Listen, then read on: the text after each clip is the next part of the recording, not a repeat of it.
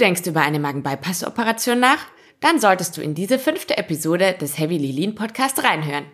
Ich bin Aline und berichte aus erster Hand aus dem Alltag mit einem Magen-Bypass. In der heutigen Folge erkläre ich dir den chirurgischen Ablauf der Magen-Bypass-OP, die Funktionsweise des Magen-Bypasses und die Besonderheiten, die es als Magen-Bypassler lebenslang zu beachten gilt.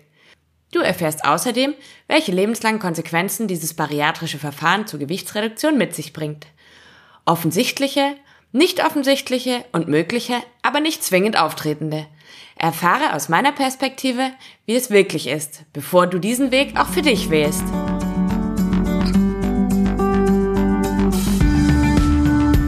Herzlich willkommen im Heavy Lean Podcast, deinem Wegweiser in ein leichteres Leben in Körper, Geist und Seele. Ich bin Aline und ich teile mit dir meine Erfahrungen und verständlich aufbereitetes Wissen aus den Bereichen Ernährung, Essstörung, gewichtsreduzierende Operationen und Psychologie, damit dein Weg nicht heavy bleibt. Halli, hallo, hallöchen und willkommen zurück bei Heavy Lean. Ich bin Aline und ich freue mich auch heute riesig, dass du dir die Zeit nimmst und wieder reinhörst. In der heutigen Folge widmen wir uns dem Thema Magen-Bypass-OP in der Tiefe und schließen damit an die beiden vorherigen Folgen an. In Folge 3 hatten wir uns ja zunächst die Grundlagen der Bariatrie, also gewichtsreduzierende Operationen angeschaut und die vergangene Folge drehte sich rund um die Schlauchmagenoperation. Wenn du diese Episoden also noch nicht gehört haben solltest, empfehle ich dir, das an der Stelle vielleicht erst noch nachzuholen, denn auch heute werde ich an diese Infos anknüpfen und dir das zweithäufigste Operationsverfahren zur Gewichtsreduktion bei Adipositas detailliert vorstellen. In dieser Folge dreht sich also alles rund um den sogenannten Magen-Bypass, den es in verschiedenen Varianten gibt und den ich selbst im August 2019 infolge der Komplikation mit dem Schlauchmagen bekommen habe. Anfänglich war ich alles andere als begeistert über diesen sogenannten Umbau, da der Magen-Bypass ein weitaus größerer Eingriff ist und im Gegensatz zum Schlauchmagen auch noch weitaus mehr Risiken und Nebenwirkungen birgt. Heute kann ich aus Erfahrung berichten, dass es mit einem Bypass zwar in der Tat mehr zu beachten gibt, äh, er aber auch viele positive Änderungen mit sich gebracht hat. Mehr dazu erfährst du im Verlauf der heutigen Folge. Trotz der für mich positiven Auswirkungen vom Magen-Bypass im Vergleich zum Schlauchmagen hat der Bypass aber wie gesagt noch weitreichendere Konsequenzen auf den gesamten Alltag und das lebenslang. Daher ist es mir umso wichtiger, dir meine Erfahrungen und mein Wissen dazu weiterzugeben bevor du dich für diesen Eingriff entscheidest. Denn wie bereits mehrfach erwähnt, eine gewichtsreduzierende Operation ist weder ein Garant für eine Abnahme noch eine kleine Sache oder ein leichter Weg. Aber wieder von vorn. Was bedeutet es im Alltag, Magen-Bypasslerin zu sein? Das erfährst du jetzt. Ganz allgemein bedeutet der Begriff Bypass so viel wie Umleitung, bei der eine neue Verbindung zwischen Anfang und Ende hergestellt wird. Das ist auch das Grundprinzip bei einem Magen-Bypass, bei dem ein großer Teil des Magens und des Dünndarms umgangen und damit quasi ausgeschaltet oder auch stillgelegt werden. Der Bypass ist international die am häufigsten durchgeführte Operationstechnik in der Adipositas-Chirurgie. In Deutschland belegt er aber, wie gesagt, nur den zweiten Platz hinter dem Schlauchmagen. Genau genommen ist der Begriff Magen-Bypass eigentlich auch kein gezielter bariatrischer Eingriff, sondern nur der Überbegriff für eine Reihe von Magen-Bypass-Varianten, wie beispielsweise für den Omega-Loop-Magen-Bypass, den Mini-Bypass, den biliopankreatischen Diversionsbypass oder den RUNY-Magen-Bypass, der als Goldstandard gilt und am häufigsten zur Anwendung kommt. Diesen habe auch ich und werde daher speziell diesen Eingriff im Detail erklären. Die Bezeichnung Roux-en-Y-Bypass leitet sich vom Namen des Schweizer Chirurgen César Roux ab, der die Grundtechnik des Eingriffs entwickelt hat. Das Y in Roux-en-Y-Bypass steht für die Form, in der die Darmabschnitte miteinander verbunden werden, und zwar Y-förmig. Der Erfolg des Magenbypass basiert grundsätzlich auf zwei Prinzipien. Einer Magenverkleinerung zur Verringerung der Essmenge und gleichzeitig der Ausschaltung des oberen Dünndarms und des Zwölffingerdarms, wodurch sich die Verdauungssäfte erst später mit dem Speisebrei vermengen und die Nahrungsaufnahme dadurch hemmen. Daher ist der Magenbypass sowohl restriktiv als auch durch die schlechtere Nährstoffaufnahme malabsorptiv. Man kann also A weniger essen und B wird dieses Essen dann auch noch weniger gut verdaut und vom Körper aufgenommen. Wie funktioniert das jetzt? Dazu wird beim RU-NY-Bypass der Magen knapp unterhalb des Mageneingangs, also nahe der Speiseröhre, durchtrennt. Dazu wird eine Art Klammernahtgerät benutzt, das gleichzeitig schneidet und klammert, sodass die Schnittränder sofort verschlossen sind. So bleibt am Ende der Speiseröhre dann nur noch eine kleine Tasche, also ein Restmagen bestehen, und der nennt sich dann Pouch. Dieser Pouch hat ein Volumen von meist unter 50 Milliliter. Der Restmagen, also der große Teil, der abgetrennte, der bleibt zwar im Körper, wird aber eben am oberen Ende verschlossen und damit quasi stillgelegt. Als nächstes folgt dann ein Schnitt durch den Dünndarm im Bereich des sogenannten Jejunums. Das ist der Leerdarm. Das untere Schnittende wird dann nach oben gezogen und an den Magenpouch angenäht.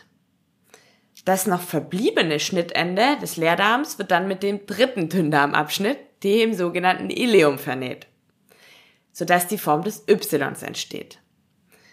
Die Verdauungshefte, also das Sekret der Bauchspeicheldrüse und der Gallenflüssigkeit, die werden in dieser Variante erst später wieder in den Verdauungskreislauf eingeleitet, sodass für die Verdauung und die Aufnahme der Nährstoffe dadurch weniger Zeit und weniger Oberfläche verbleibt.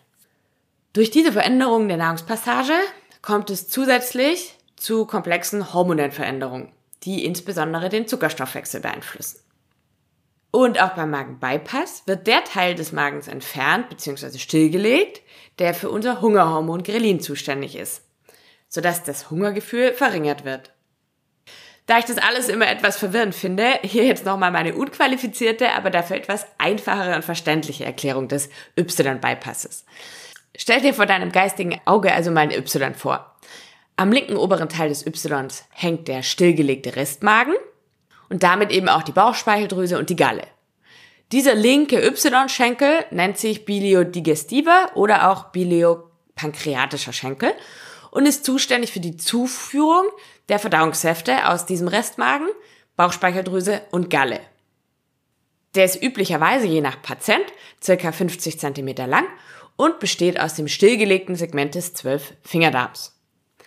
Am rechten oberen Teil des Ys hängt der kleine Pouch mit der neuen Magen-Dünndarm-Verbindung, durch den der Speisebrei fließt. Und dieser wiederum nennt sich alimentärer Schenkel und ist circa 100 cm lang.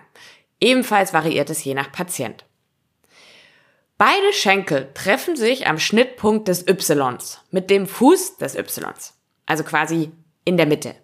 An diesem Punkt treffen dann Speisebrei von rechts und Verdauungshefte von links wieder aufeinander und beschreiten dann gemeinsam den restlichen Verdauungskanal, der je nach Patient dann zwischen 50 und 100 cm lang ist. Wie bereits gesagt, wird auch der Eingriff für den Magenbypass in der Regel minimalinvasiv durchgeführt, also ohne große Bauchschnitte. Er dauert in der Regel etwa 90 bis 150 Minuten, also länger als der Schlauchmagen, und findet natürlich ebenfalls unter Vollnarkose statt. Dafür ist ein Krankenhausaufenthalt von etwa einem Tag vor der OP und fünf bis sieben Tage danach erforderlich. Also auch hier ein bisschen länger wie beim Schlauchmagen. Nach der Magen-Bypass-OP ist man für etwa drei Wochen dann nicht arbeitsfähig und sollte ebenfalls für sechs Wochen nicht schwer heben oder Sport machen. Es ist ein großer bauchchirurgischer Eingriff, durch den die normale Anatomie des Magen-Darm-Systems stark verändert wird. Bitte unterschätzt es nicht. Auch wenn das Operationsrisiko grundsätzlich als gering gilt, sind Komplikationen, wie bei allen chirurgischen Verfahren, nicht auszuschließen. Auch ich hatte direkt nach der Magenbypass-OP eine kleine innere Blutung und auch eine undichte Stelle, sodass es kurzzeitig etwas hektisch wurde, Glücklicherweise konnte man das Problem dann aber mithilfe einer Notmagenspiegelung und einer Portion Spenderblut ohne weitere größere Komplikationen oder Operationen relativ schnell lösen. Wie gesagt, ist auch der Magenbypass keine Regelleistung der gesetzlichen Krankenkasse und muss beantragt und genehmigt werden. Für Privatzahler liegen die Kosten in Deutschland bei etwa 6.500 bis 15.000 Euro, je nach Klinik. Kommen wir auch heute wieder zu den Auswirkungen des Magenbypasses, denn so schön der Gewichtsverlust und die Minimierung der Folgeerscheinungen sein kann, So weitreichend sind auch die lebenslangen Nebenwirkungen eines solchen Eingriffs. Manche davon kennst du schon aus Folge 4 über den Schlauchmagen.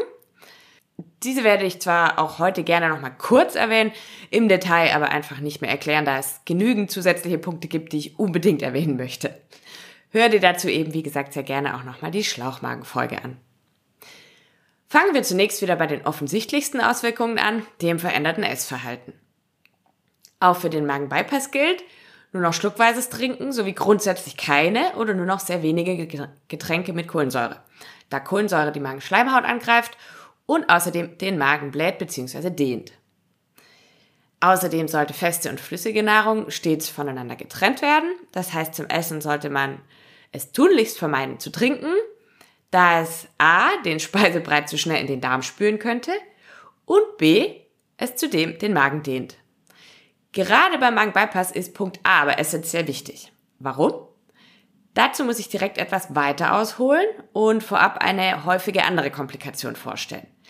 Diese nennt sich Dumping-Syndrom.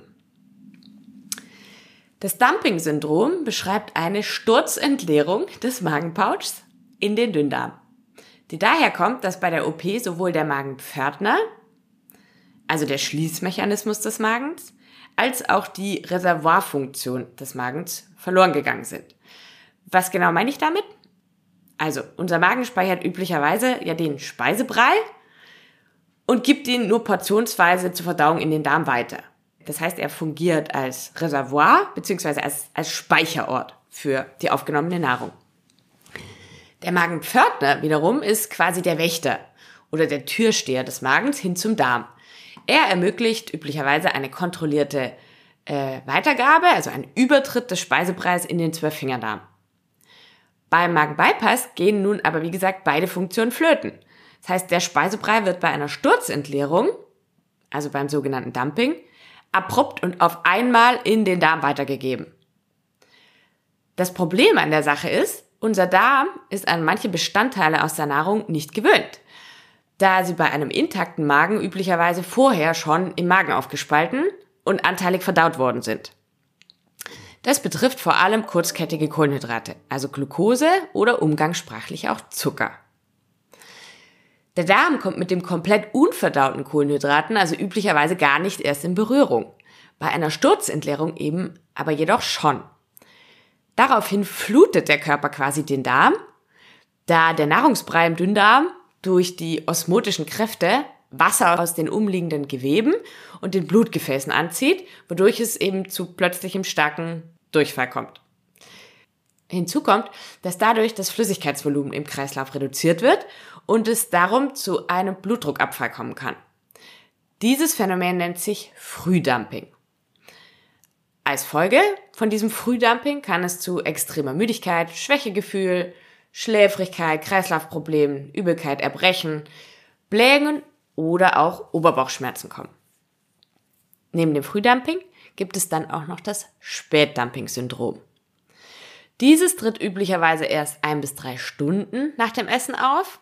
Ursächlich ist aber ebenfalls eine zu schnelle Passage von Zuckermolekülen in den Dünndarm, der daraufhin aber nicht vom Körper geflutet wird, sondern die Verdauung der Zuckermoleküle übernimmt, wofür er aber eigentlich gar nicht erst geschaffen ist.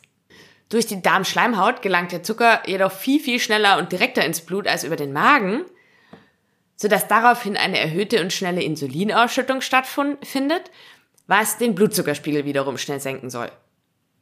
Die Folge dieser sehr hohen und sehr schnellen Insulinausschüttung ist wiederum eine starke Unterzuckerung, die mit Schweißausbrüchen, Herzrasen, Schwindelgefühl, Zittern, Heißhunger und Konzentrationsschwierigkeiten einhergeht.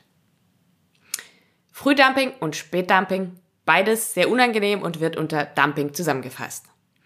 Du siehst also, wie wichtig es ist, beim Magenbypass feste und flüssige Bestandteile von Nahrung zu trennen. Ich kann davon wirklich ein Lied singen und dir sagen, dass weder ein Frühdumping noch ein Spätdumping schön sind. Gerade das Spätdumping ist vor allem wirklich tückisch, da man damit nicht mehr unbedingt rechnet. Das ist ja, wie gesagt, ein bis drei Stunden nach dem Essen. Äh, und man merkt es meist auch erst dann, wenn es eigentlich bereits zu spät ist und man bereits in der Unterzuckerung ist. Und dann muss es wirklich schnell gehen, da sich diese Unterzuckerung sonst sehr rasant entwickelt. Für den Fall habe ich üblicherweise immer einen kleinen Notfallriegel in der Tasche. Dann das Einzige, was in der Situation dann hilft, ist schnell ein bisschen Zucker nachzulegen und dem Insulin quasi gegenzuwirken.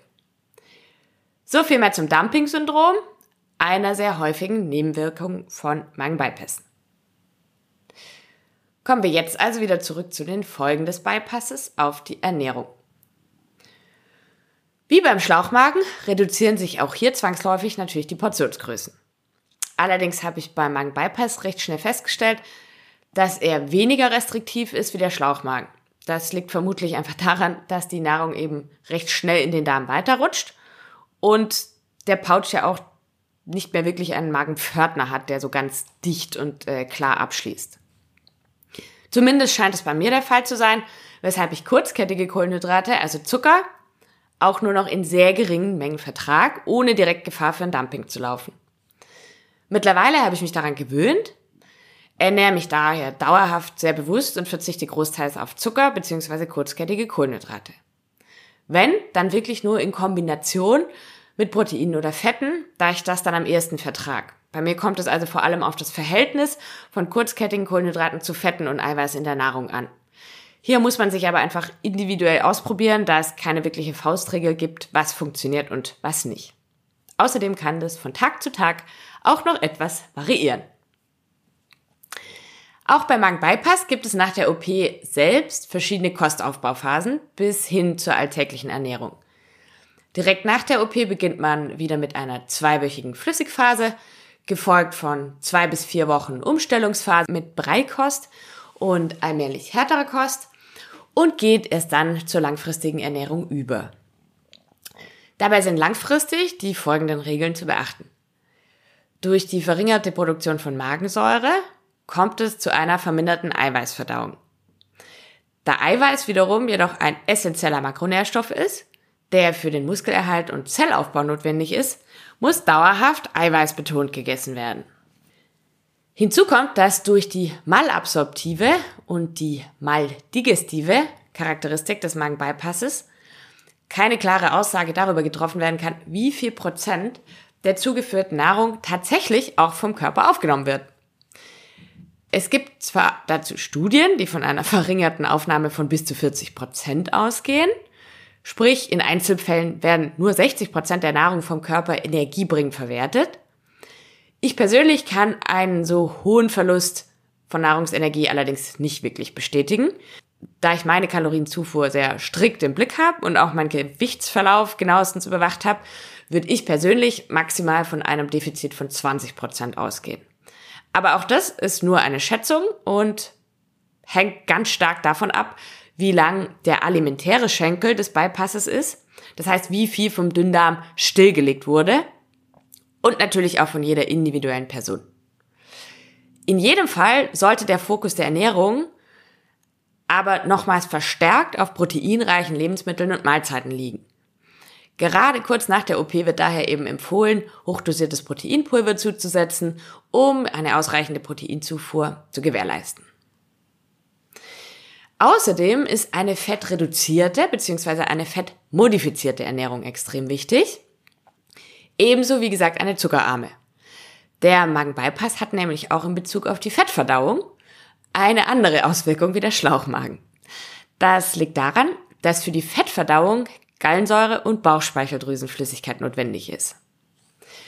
Diese wird ja aber durch die Umleitung des Darms erst später und vor allem in geringerer Dosis zugeführt, sodass es zu Problemen bei der Aufspaltung von Fetten kommt.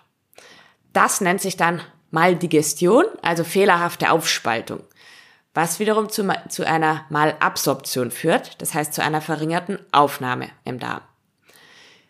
Die Folge ist daher oft der sogenannte Fettstuhl, der sich in Form von lehmfarbigem, also hellbraun oder ockerfarben, lehmartig, klebrig, glänzend und säuerlich bis scharf riechendem Kot äußert. Da der Körper das zugeführte Fett nicht richtig verdauen oder aufnehmen kann, scheidet er es in Form von Fettstuhl wieder aus. Daher ist es bei einem Magenbypass eben enorm wichtig, auf die richtigen Fette zu setzen und die Fettzufuhr generell im Auge zu behalten. Sogenannte Transfette sind für den Körper ungesund und können nur schwer verdaut werden. Das sind industriell gehärtete langkettige Fettsäuren, die beispielsweise in Fastfood, in Tiefkühlkost oder industriell gefertigten Backwaren stecken. Daher sollten Magenbeipässler vermehrt auf ungesättigte und mehrfach ungesättigte Fettsäuren setzen. Das sind dann beispielsweise Omega-3 und Omega-6-Fettsäuren, die zum Beispiel in Fisch oder Avocado stecken. Auch mittelkettige Triglyceride, sogenannte MCTs, sind empfehlenswert, da der Körper für die Verdauung dieser MCTs keine Gallensäure benötigt. Die sind wasserlöslich und können so schnell ins Blut übergehen.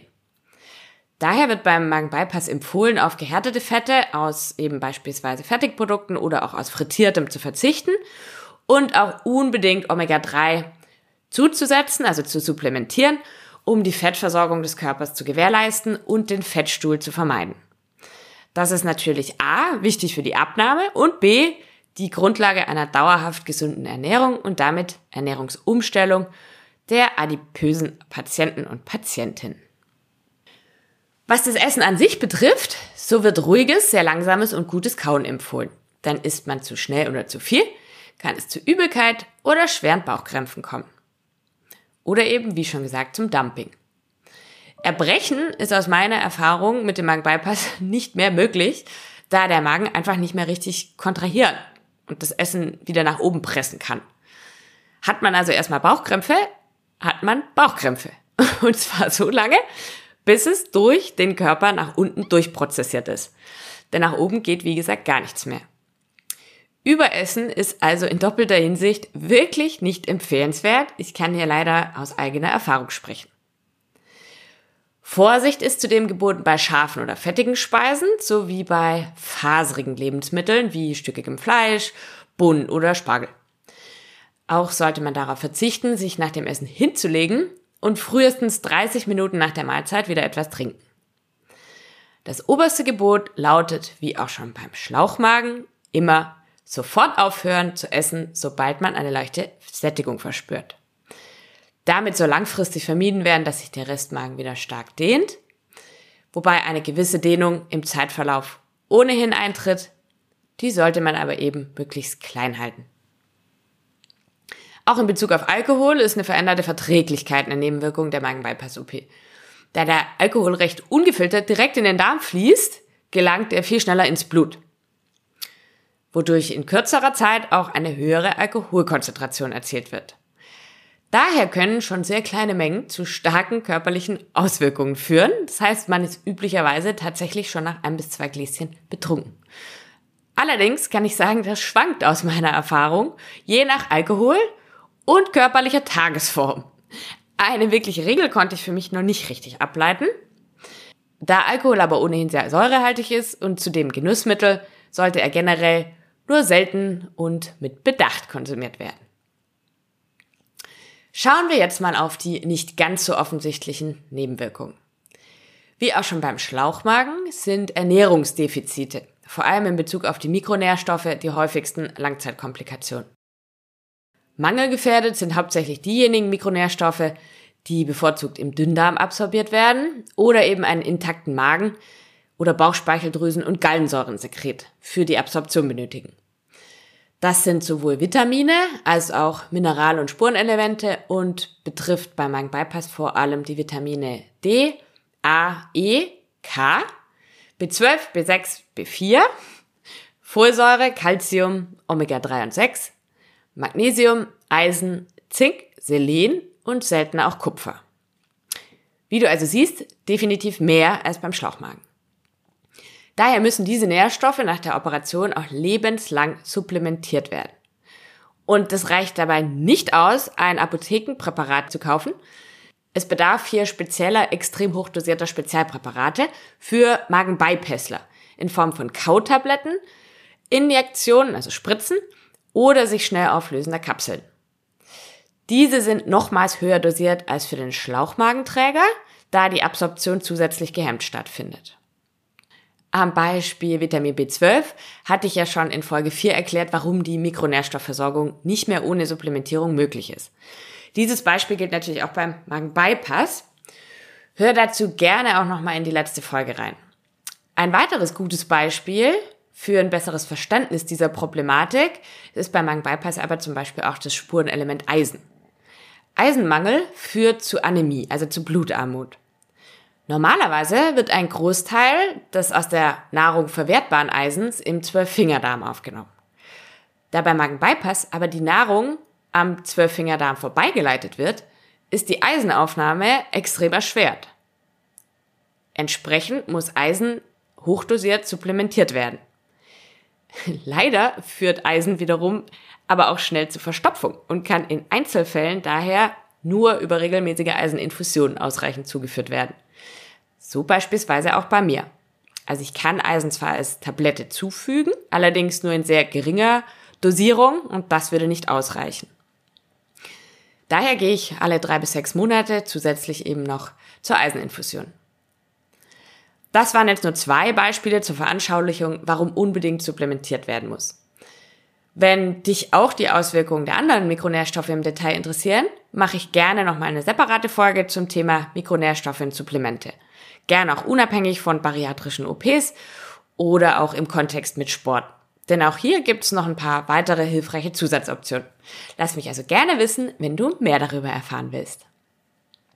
An dieser Stelle aber soweit so gut und zusammengefasst, Wer die Supplementierung vernachlässigt und auf ungeeignete Präparate zurückgreift, riskiert langfristige, hormonelle sowie Organ- und Knochenschäden und hat ein erhöhtes Risiko für Knochenbrüche. Die Kosten für die Injektionen und Supplemente müssen selbstverständlich auch in diesem Fall wieder selbst, also privat getragen werden. Damit einhergeht selbstverständlich auch wieder die regelmäßige Kontrolle der Blutwerte. Es ist essentiell wichtig, in regelmäßigen Abständen zu prüfen, wie es um die Nährstoffversorgung steht.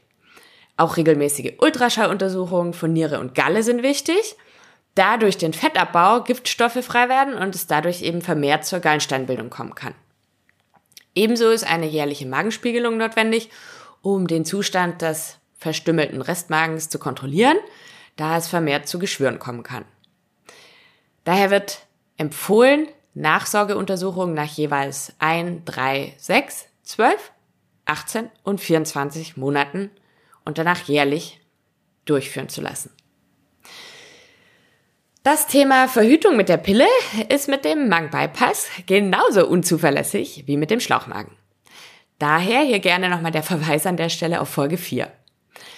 Die Magenpassage ist schlichtweg zu kurz, das heißt, dass das Präparat eventuell zu schnell durch den Magen in den Darm wandert und auch die ausreichende Aufnahme in den Körper nicht sichergestellt werden kann. Generell kann die Einnahme von Medikamenten jeglicher Wirkung in Tablettenform Schwierigkeiten bereiten, da sie zu schnell durch den Magen wandern und oder gar nicht ausreichend absorbiert werden. Magenbypässler sollten Medikamente daher bestenforms immer in flüssiger Form oder als Kautabletten zu sich nehmen und in jedem Fall offen und ehrlich jedem Arzt die Magenbypass-Situation erklären und mit ihm darüber sprechen. Oftmals sind auch Dosisanpassungen von bestehenden Medikationen notwendig. Eine genaue Überwachung der Wirkung jedes einzelnen Medikaments ist in jedem Fall wichtig.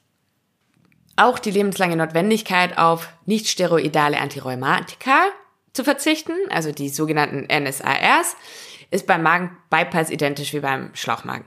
Dasselbe gilt für die genaue Überwachung von Schwangerschaften aufgrund von Mangelversorgung, sowie die Themen Haarausfall, brüchige Nägel, Frieren, hormonelle Schwankungen, Periodenverlust oder auch der Verlust des Hungergefühls.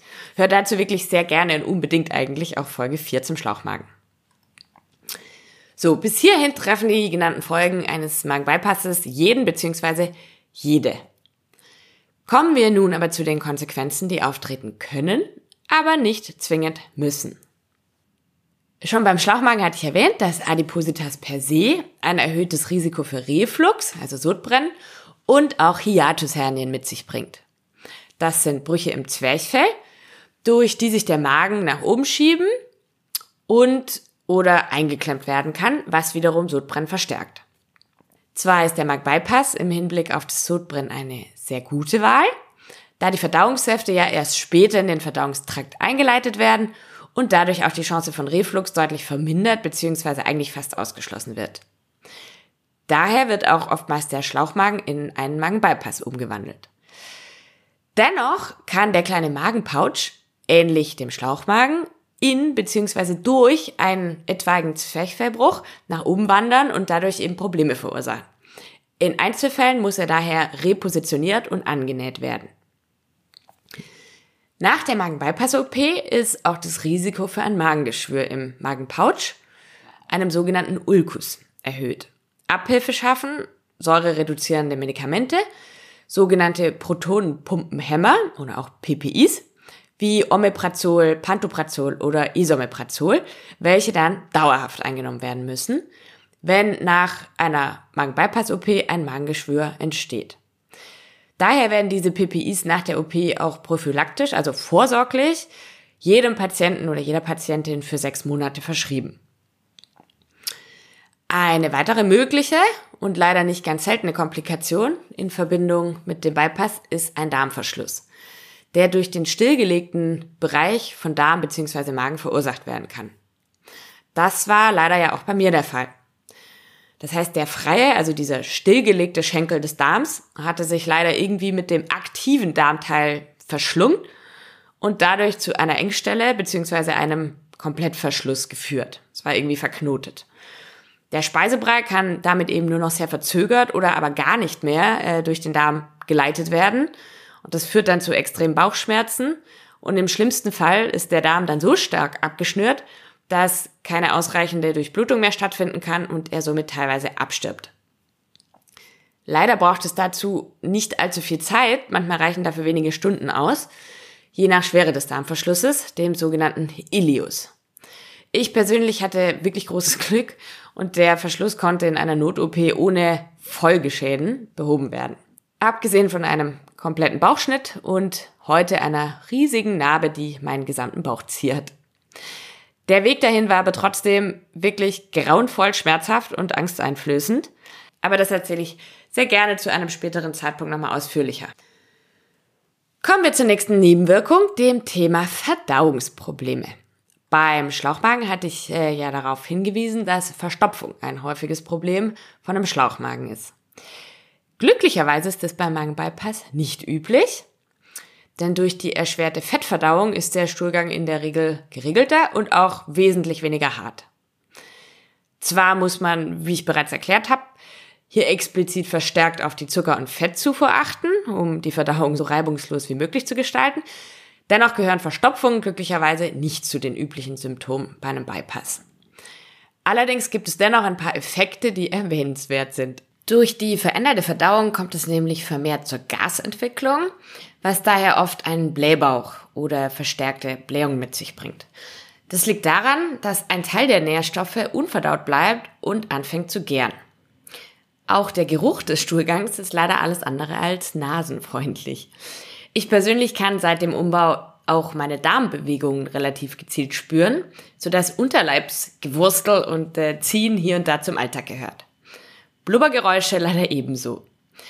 Daran gewöhnt man sich zwar, gesagt will ich es aber dennoch haben.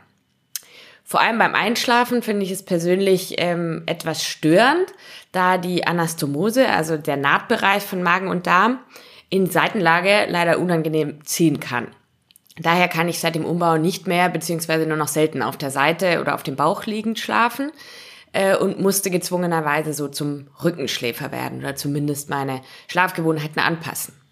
Hinzu kommt, dass unsere Verdauung vor allem nachts aktiv ist, sodass ich ab und an von den regen Darmaktivitäten geweckt werde, da ich diese ja mittlerweile spüre. Aber gut, auch daran gewöhnt man sich. Was, wie gesagt, ebenfalls vorkommen kann, aber nicht muss, sind Gallen- und Nierensteine. Das hatte ich zwar an anderer Stelle schon kurz erwähnt, da es aber bei Magenbypass bei einem Drittel der PatientInnen vorkommen kann und auch einen Unterschied zum Schlauchmagen gibt, möchte ich das an der Stelle noch mal kurz etwas ausführlicher thematisieren. Prophylaktisch muss daher, wie gesagt, für sechs Monate nach der Operation ein Medikament gegen Gallensteine eingenommen werden und die Galle regelmäßig dem Ultraschall kontrolliert werden. Dennoch kommt es häufiger zur Gallensteinbildung, woraufhin die Galle als Folge meist vollständig entfernt werden muss. Das liegt daran, dass nach Magenbypässen ein transoraler Zugang zu den Gallenwegen nicht mehr möglich ist. Sprich, auf die Galle kann über den Mund-Rachenraum nicht mehr zugegriffen werden, da diese ja im stillgelegten Magenbereich hängt. Normalerweise wird es eben endoskopisch also mit einem Endoskop durch den Mund-Rachenraum durchgeführt von oben. Aber da eben dieser Bereich vom Magen ähm, bei einem Magenbypass stillgelegt ist, kommt man da dann eben durch den Mund-Rachenraum nicht mehr hin. Dadurch können die Gallensteine leider nicht mehr wie üblich behandelt oder entfernt werden und es wird im Ernstfall eine operative Therapie notwendig. Aus diesem Grund wird bei überproportional gefährdeten PatientInnen häufig bereits bei der Magenbypass-OP oder sogar schon vorab die Galle vollständig entfernt, damit es gar nicht erst zur Gallensteinproblematik kommen kann. Hier gilt, je mehr Gewicht verloren werden muss, desto mehr Giftstoffe werden vom Körper gebildet und desto wahrscheinlicher kommt es zu Gallenstein. Sprich, umso mehr Gewicht ein Patient, eine Patientin mitbringt, desto stärker davon betroffen ist er und gilt damit als überproportional gefährdet. Wie schon beim Schlauchmagen sind auch beim Magenbypass neue Unverträglichkeiten oder die Veränderung von Vorlieben in Bezug auf die Nahrung möglich. Sogar mit höherer Wahrscheinlichkeit. Häufig ist zum Beispiel eine Laktoseintoleranz, eine Regel gibt es jedoch nicht. Das muss man individuell für sich testen und auf bestimmte Nahrungsmittel oder Bestandteile gegebenenfalls ab sofort dauerhaft verzichten. Ich persönlich habe außer der Zuckerthematik glücklicherweise keine wirklichen Unverträglichkeiten mit dem Bypass entwickelt. Jedoch hat sich meine Vorliebe für Herzhaftes tatsächlich verändert. Und auch Erdbeeren scheinen meiner Verdauung nicht mehr ganz so zu liegen. Allerdings immer noch in einem vertretbaren Ausmaß. Zu guter Letzt möchte ich ganz kurz auch nochmal die Konsequenzen der Abnahme selbst ansprechen. Allerdings hier auch wieder mit dem Verweis auf Folge 4, da ich da schon relativ ausführlich darauf eingegangen bin. Dort spreche ich über die Auswirkungen der Gewichtsabnahme auf die Haut und auf die Psyche und gehe auch nochmal detailliert darauf ein, warum Sport eine so wichtige Rolle bei dieser aggressiven Form der Adipositas-Therapie spielt. Da das jetzt wirklich viel Info war und stellenweise sicherlich auch etwas trocken, möchte ich die Folge für heute nun sehr gern nochmal mit einem kurzen Fazit abschließen. Allerdings lässt sich meiner Meinung nach nur durch eine wirklich vollumfängliche Info sicherstellen, dass man die für sich richtige Entscheidung treffen kann. Denn du wirst an diesem Punkt sicher schon festgestellt haben, dass eine bariatrische OP weder der leichte Weg noch auf die leichte Schulter zu nehmen ist und sehr viel mehr Konsequenzen für das ganze Leben mit sich bringt, als man sich im Voraus bewusst ist. Und meine eigene Geschichte zeigt, glaube ich, ganz deutlich, dass auch Komplikationen keine Einzelfälle sind. Dafür gibt es zu viele Fallstricke, die man sich im Voraus einer bariatrischen OP aber vielleicht oft gar nicht eingestehen oder wahrhaben möchte. Denn man wird schnell verblendet von der Vorstellung eines schlanken Lebens. Aus eigener Erfahrung kann ich dir jedoch sagen, ja, ein schlankes Leben ist körperlich gesehen deutlich leichter und fühlt sich wirklich toll an. Aber dieses Gefühl kam nicht einfach nur durch die Abnahme zustande und die Abnahme selbst kam auch nicht nur durch den Magenbypass. Das Gefühl der Leichtigkeit kam bei mir von innen und hat sehr viel mehr innere Arbeit bedeutet als die bloße körperliche Abnahme. Und auch mein heutiger Lebensstil ist bewusst, ausgewogen, gesund und aktiv und keineswegs ein Selbstläufer. Mein Fazit an dieser Stelle kann daher nur wie folgt lauten ja, bariatrische OPs sind wirklich tolle Hilfsmittel, um starkes Übergewicht zu verringern. Sie sind jedoch keinesfalls einfach, keine Garantie für dauerhaftes Schlanksein, schon gar nicht für innere Leichtigkeit und ein Wohlgefühl in deinem Körper und sie sind mit wirklich vielen Nebenwirkungen und Risiken behaftet. Das Allerwichtigste ist die lebenslange Nachsorge und vor allem die generelle Selbstfürsorge, sowohl durch jeden einzelnen Betroffenen als auch durch medizinische Hand. Nur so kann möglichen Komplikationen vorgebeugt und diese rechtzeitig erkannt werden. Eine bariatrische Operation garantiert kein dauerhaftes, leichtes und glückliches Leben. Es ist vielmehr eine Krücke, um den Einstieg in eine Ernährungs- und Lebensumstellung zu finden. Der Erfolg liegt jedoch an jedem Einzelnen selbst. An der Stelle möchte ich sehr gern auch nochmal auf meinen umfangreichen Heavy Leading Bariatrie Guide verweisen. Denn alle angesprochenen Punkte und noch sehr viel mehr zu dem Thema Bariatrie, Schlauchmagen, Magenbypass oder auch Medizintourismus findest du übersichtlich zum Nachlesen auf 52 liebevoll gestalteten Seiten in diesem E-Book. Damit hast du volle Transparenz und kannst deine Entscheidung für oder gegen einen bariatrischen Eingriff auf einer solideren Basis treffen als ich damals. Geh dazu sehr gerne auf meine Website unter heavylean.de slash bariatrie-guide oder klick einfach direkt auf den Link dazu in den Show Notes. Vielleicht konnte ich dich aber auch schon davon überzeugen, keine bariatrische Operation durchführen zu lassen. Stattdessen möchtest du vielleicht wissen, welchen anderen Weg es für dich gibt, mit dir und deinem Körper ins Reine zu kommen und dich darin leicht und wohl zu fühlen. Dann lad dir sehr gerne mein Basic Food Starter Kit für 0 Euro runter und schaff noch heute die Grundlage für eine friedliche Beziehung zu Essen und zu deinem Körper. Lerne dein Essverhalten wirklich grundlegend verstehen, lass Diäten endlich ein für alle Mal hinter dir, befreie dich von emotionalem Hunger und Essanfällen und starte in deine leichte Zukunft. Ganz ohne OP, aber mit ganz viel Wissen und tiefgreifendem Verständnis.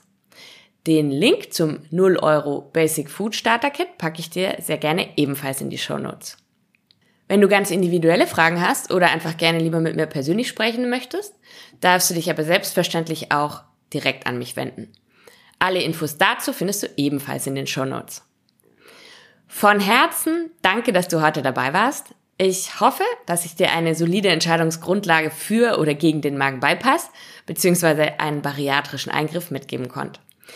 In der nächsten Folge werde ich erklären, wie Medizintourismus funktioniert, dir von meiner Auslands-OP-Erfahrung berichten und mit dir meine persönlichen Erkenntnisse und Schlussfolgerungen teilen. Wie immer möchte ich dir zum Schluss dieser Folge noch einen Denkanstoß mit auf den Weg geben, den ich sehr passend zum heutigen Thema finde. Ein altes deutsches Sprichwort besagt, Gesundheit schätzt man erst, wenn man sie verloren hat. In diesem Sinne appelliere ich an dich, kümmere dich um deinen Körper, um deinen Geist und um deine Seele. Erachte Gesundheit nicht als selbstverständlich und gehe nicht fahrlässig mit ihr um. Denn ein gesundes Außen beginnt mit einem gesunden Innen. Und damit beende ich die heutige Folge und sage Ciao Kakao und bis zum nächsten Mal bei Heavy Lilin, damit dein Weg nicht heavy bleibt.